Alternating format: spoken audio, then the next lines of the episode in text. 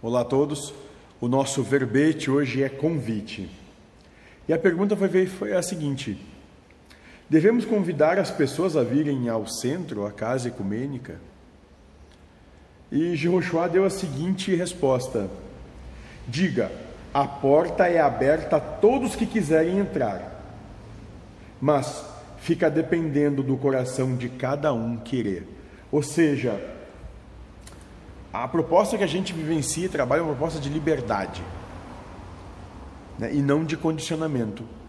Cada um vem se quiser vir, cada um fica quanto quiser ficar, e cada um, no dia que quiser ir embora, vai. A gente não trabalha segurando, prendendo ou arrogando qualquer tipo de consequência, se quiser ficar ou não. Muito antes pelo contrário. Temos o entendimento que dando plena liberdade, como Deus dá, porque Deus dá a todos plena liberdade para escolher o seu gênero de prova escolhido, o seu livre-arbítrio. Né? Só assim se tem plena autoridade para que o trabalho aconteça e seja exercido.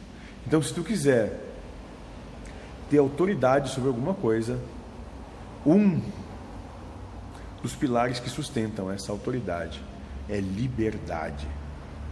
Então, todos são bem-vindos, mas vem quem quer, fica quem quer, está quem quer, porque em qualquer relacionamento fica só quem ama.